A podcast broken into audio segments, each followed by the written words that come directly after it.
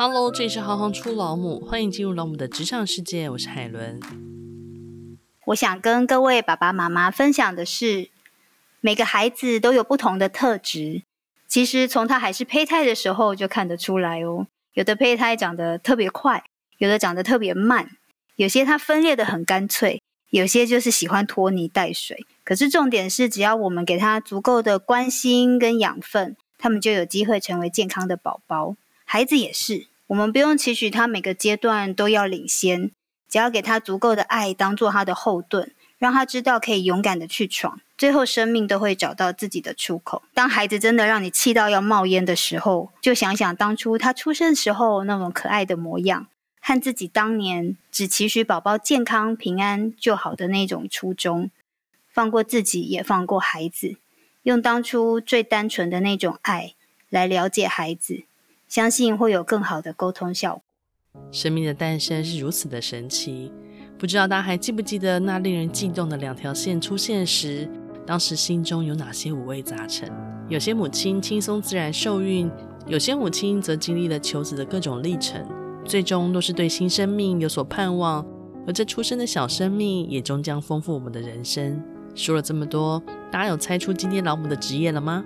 今天就要来跟大家介绍胚胎师老母陈映洁，慈济大学生命科学系第一届，阳明大学遗传学研究所，曾经任职新竹国泰医院生殖中心胚胎师，马偕医院生殖医学中心实验室的技术长，现任核心一孕生殖中心实验室的技术长，从事胚胎师十五年的时间，研发取卵恒温的推进仪，取得专利，更协助编辑。冻卵，保留自己未来的选择权一书，让我们欢迎应杰。大家好，我是胚胎师老母陈应杰。想先请教一下应杰，你为什么会选择了胚胎师成为你的毕生的志业呢？那可不可以同时请你跟我们稍微说明一下，胚胎师的工作内容会是什么？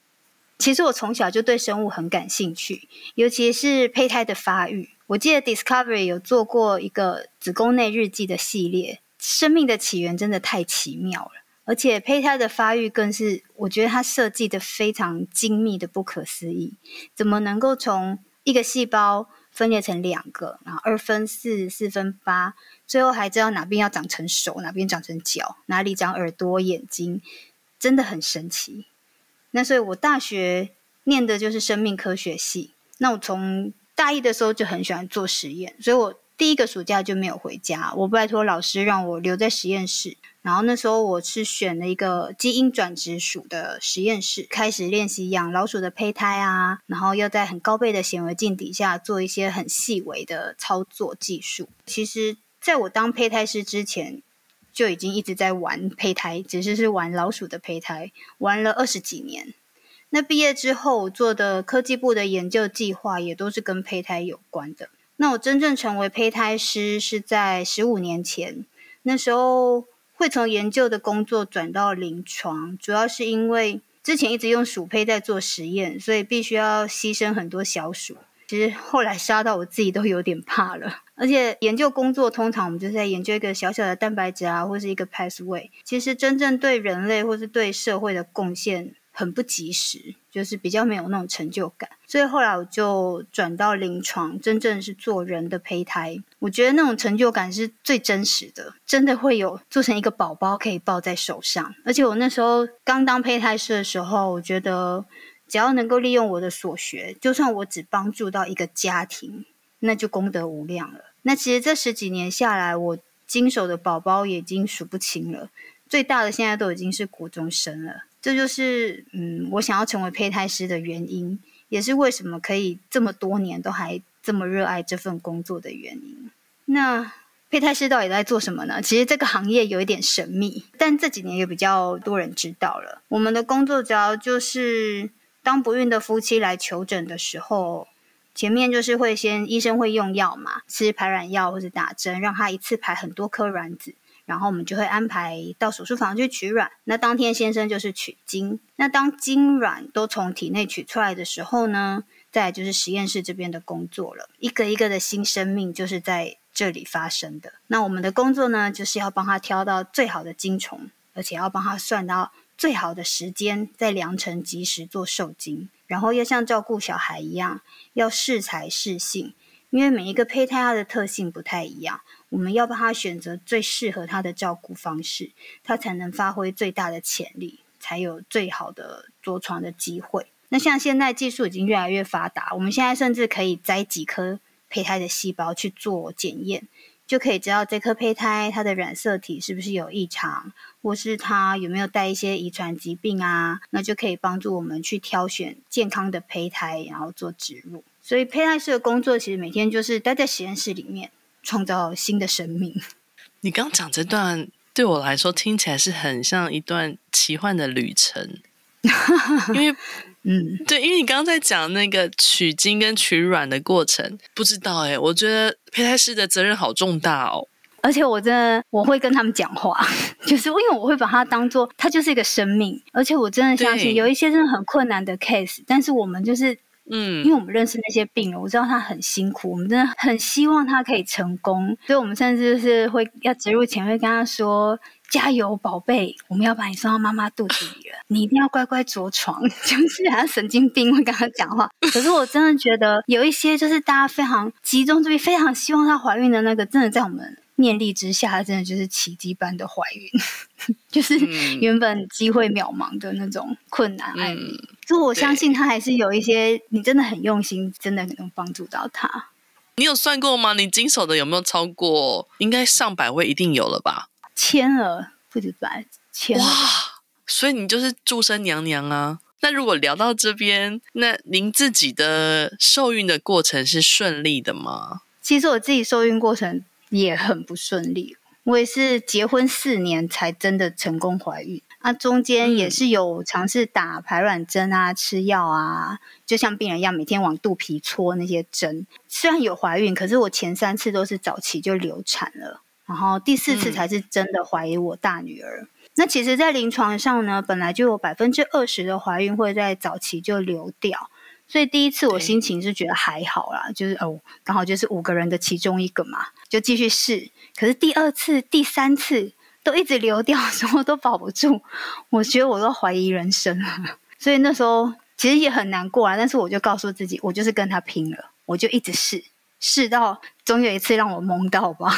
但是我觉得，就是这个过程其实很重要，我都觉得会不会是上天刻意安排的，就是让我可以更贴近。不孕夫妻他们的心情，虽然临床上我们常常都安慰他们啊，鼓励他们啊，可是只有你自己真的亲身走一遭，你才能了解那种痛，就是那种，我再怎么努力，我还是没有办法掌控结局那种很无力的感觉，不是你靠努力就能成功的，对啊，所以我们就是真的会很希望每一对辛苦备孕的夫妻都可以顺利怀孕，因为他们每个人的背后都有着。不一样的故事，就其实都很辛苦。我们都会希望这个故事有最好的结局。我自己的经验的话，我现在是一个女儿，嗯、一个儿子，然后但我小产过两次，生大就是大女儿之前那次小产当天还是母亲节，哇，哭惨了。所以传统说前三个月，大家说先不要讲，其实也不是迷信，是因为前三个月流产率在医学上统计本来就是很高。那在这十五年的胚胎师的职涯过程当中，你觉得印象最深刻的是什么？你刚刚跟我们提到了有那些对超级困难的，可以跟我们分享一下吗？有一个啊，我觉得印象很深刻的是有一个妈妈，她会来求诊，是因为。她有每个儿子，她在他儿子十八岁生日的时候送了他一部摩托车，就他儿子骑出去的时候遇到车祸，就往生了。他很伤心，他很希望可以再把儿子生回来。他是在夜市摆摊呐，他每天工作都非常非常累，都忙到半夜，很辛苦。那白天他还是都配合疗程，因为我们会聊很多。他其实中间家里又有一些事故。总之就是过程非常不顺利，我们都很心疼她。后来她她是有顺利怀孕了，然后她怀孕的时候，我们真的跟她一样都哭了。她心里其实那个牵挂一直都在，所以她再累，她就是执念要把她生回来。对。嗯。哦，还有一个病人，她也是蛮年轻，就不容易怀孕嘛，然后就来求诊。然后每次回来打针的时候，都她自己一个人来，可能她老公忙，她就会常抱怨，然后都要自己承受这些不舒服啊，老公都不会陪她来呀、啊，然后嘴巴也不甜，不会安慰她、啊。就有时候她来打针，讲到就是她委屈就掉眼泪。后来她有很幸运怀孕了，然后也是在我们医院生产。可是她生产的时候大出血，那时候急救到。就是他整个子宫都拿掉，然后可是因为他出血太严重，嗯、后来他住到 ICU，就是那个加护病房去。然后加护病房刚好就是在我们实验室要到厕所的那个必经之路。然后我们说去上厕所，都会看到她老公都一个人默默坐在那个加护病房外面，每天都坐在那，嗯、每次去上厕所都看到他。嗯、我们就是会帮他加油打气啊。嗯，其实我觉得就是华人的男生可能就是不善表达感情，可是其实他内心是爱他的，对，是很有爱的。嗯、然后他在加护病房住很久，后来还好脱离险境，后来他们有一家团圆，因为宝宝也是健康的，幸好最后故事结局也是好的。嗯，生产的过程中的确会发生很多不可预期的。很多啊，因为我们在医院工作，所以我们的同仁在生产前一定都会写遗嘱。真的吗？因为听太多会，哎、欸，这是我第一次听到、欸，哎，嗯，会把后事交代好。哇，很难想象哎，以前人其实就是有一句谚语嘛，就是。生得过的话就是油饭香，生不过就是三块板。三块板意思就是你可能就是往生了，这样生不过的话，对，我一直以为这只是以前医疗还没有很健全的状态可能会发生的情况。啊、以前一定更多。但是听你这样讲，有一些真的是没有办法避免的风险还是有。如果今天是那个老公在听，爸爸在听的，嗯、真的听我要好好的抱一抱自己的老婆。无论你再不想表达，或是不会表达，都应该要抱一下。真的，嗯。那你刚刚有提到，呃，有一些人可能发现自己不容易受孕。那我很想要请教一下你，就是通常什么样的情况会需要胚胎师的协助？我的意思是说，通常是比如自然没避孕的情况下，到多久？还是始终没有怀孕，嗯、就或许有可以来找找胚胎师的这样子的呃行动产生呢？其实简单来说啊，就是想要快点有宝宝的夫妻就可以来。那如果说就是他们都有规律在同房，也没有避孕，那这样超过一年都还没有消息的话，嗯、其实就可以考虑先来检查是不是精子有问题啊，嗯、或是卵巢库存有问题啊。因为女性比较吃亏啊，我们的生育能力会随着年龄一直下降。因为我们体内的卵子，其实，在我们还在妈妈肚子里的时候，它就做好了。那比如说我，我如果四十岁，我那个卵就是放在那里成年四十年的老卵。那不像精子，它是每天在制造新的，所以精子比较不受年龄的影响。卵子就是女生在三十八岁以后，品质会。快速的走下坡啊！如果大于三十八岁，真的就是很快，像溜滑梯这么快的 走下坡，所以要再怀孕就比较不容易了。嗯、那如果说超过三十八岁的，大概试了半年还没有消息，我觉得就可以开始寻求协助。那现在因为大家晚婚的关系，其实我们手上的病人很多，超过一半都是大于四十岁的。基本上，如果是大于四十岁想要有宝宝的话呢，就可以直接先来做健康评估。然后可能再试个几个月，不要浪费时间，因为那时候的卵巢功能可能是逐月在下降了。有这个念头，就变成是要积极的去介入。哦，你所谓的健康评估，他会评估哪些项目呢？第一个，先看老公到底有没有虫，因为有人努力半天，老公其实没有虫。要需要胚胎师的状况，除了就是要生小孩，还有一个很重要，就是还没有想要生小孩的年轻妹妹。其实也可以趁着卵子品质还好的时候，就先把它冷冻起来，然后他就可以去追求他的学业啊，或是事业的成就，就不用被这个无情的岁月剥夺他人生的决定权。那另外还有一个是，有些人他年轻的人其实也可以捐卵。因为像我说，很多四十几岁想要有宝宝的人，可是他真的自己已经没有卵了。那我们就是很希望有这些健康的卵子，它其实可以捐给需要的人，那就可以帮助他们圆梦。还有一个需要胚胎师的，我们也常做的啦，在化疗之前，我们会先把生殖细胞，就是精子或是卵子冷冻起来。那等它治疗结束之后呢，它还保有它的生育能力。所以，如果像你所说的那个。年轻的美眉先把卵子冷冻起来的话，嗯，它可以冷冻多久？没有期限，因为它是冻在液态氮里面，还是负一百九十六度。那对这个卵子本人来说呢，它的时间就是静止的。嗯，那冻卵它最适合的年纪会是什么时候？大概二十五到三十五岁，这个黄金时期，卵子的品质是最好的。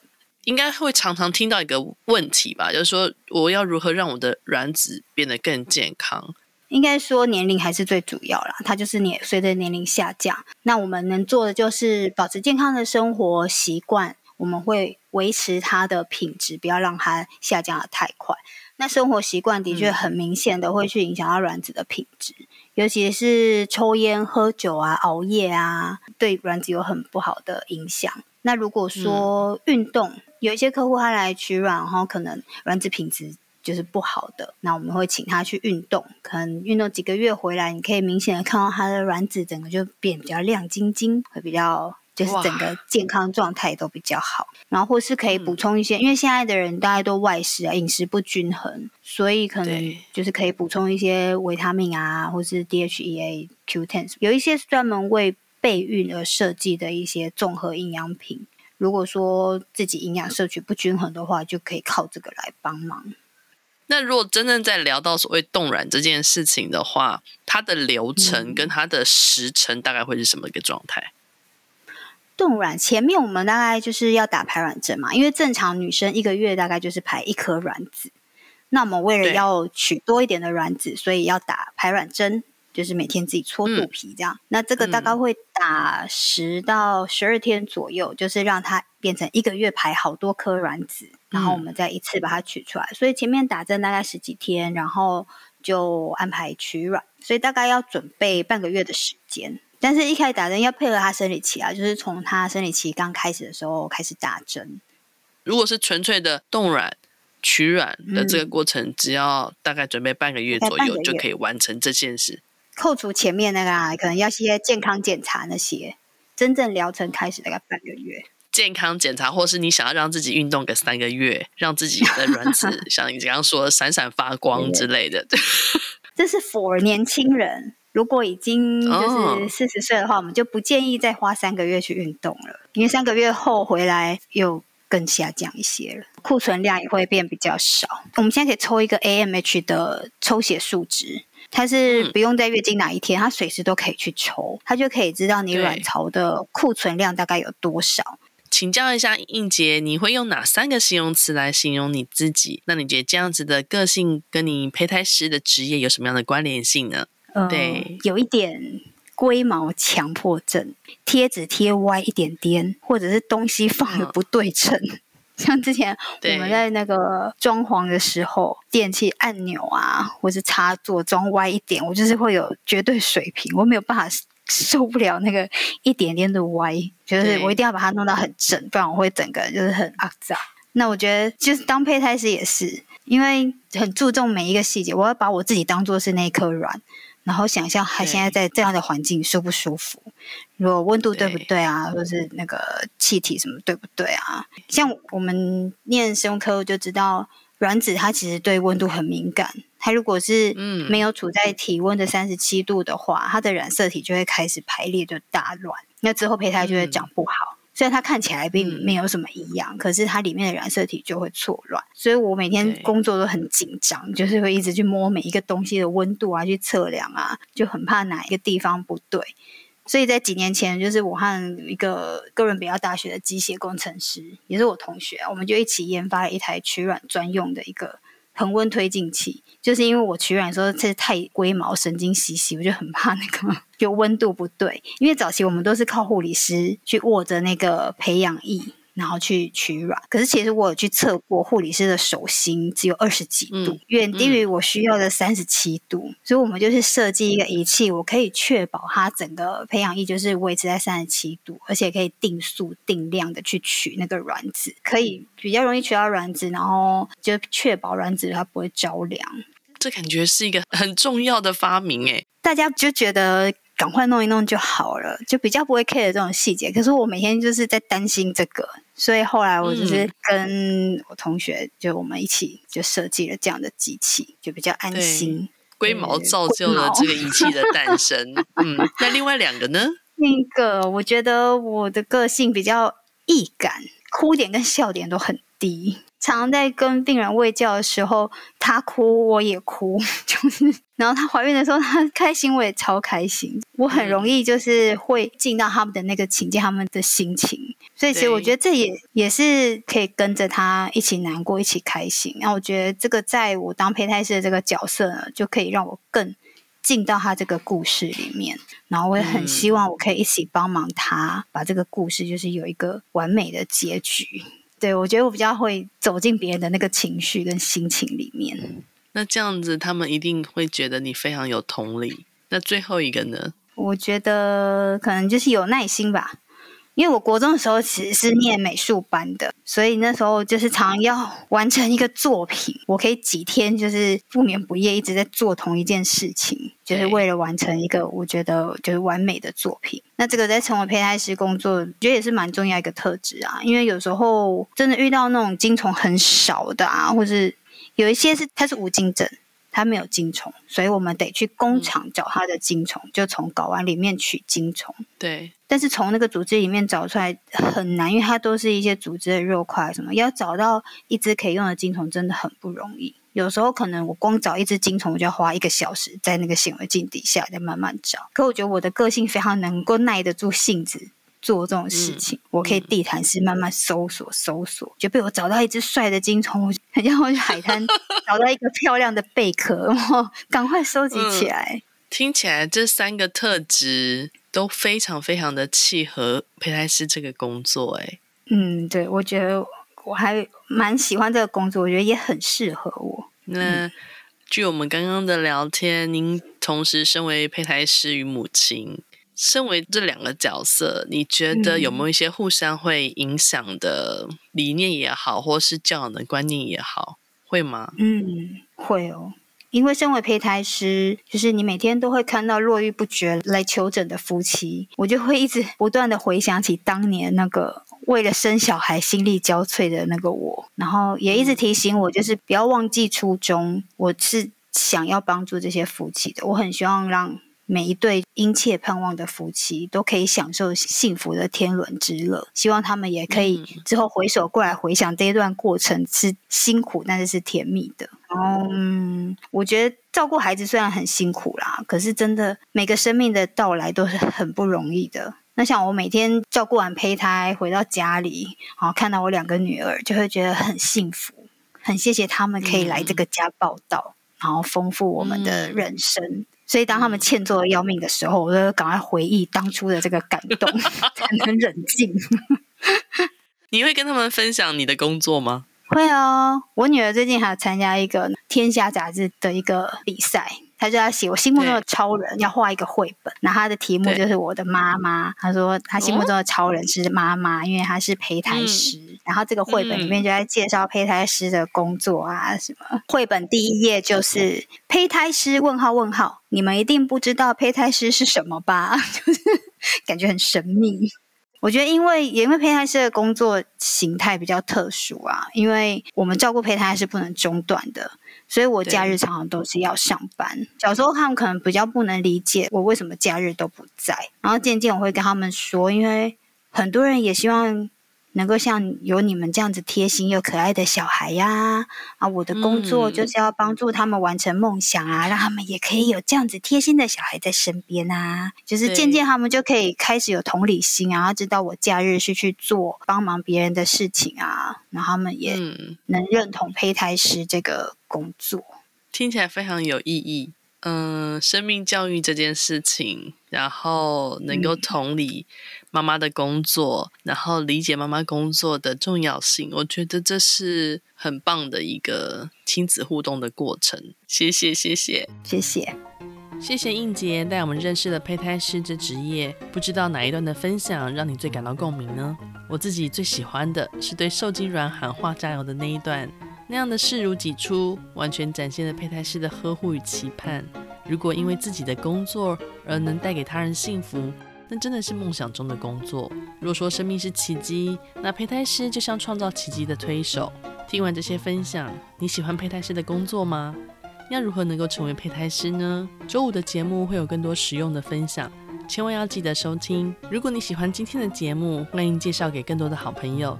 期待大家都能够透过节目看见不同职业的轮廓与母亲的样貌。世界如此之大，职业千变万化，永远保持好奇心，就能成为那个最好的自己。谢谢大家的支持，我是海伦，我们下次见。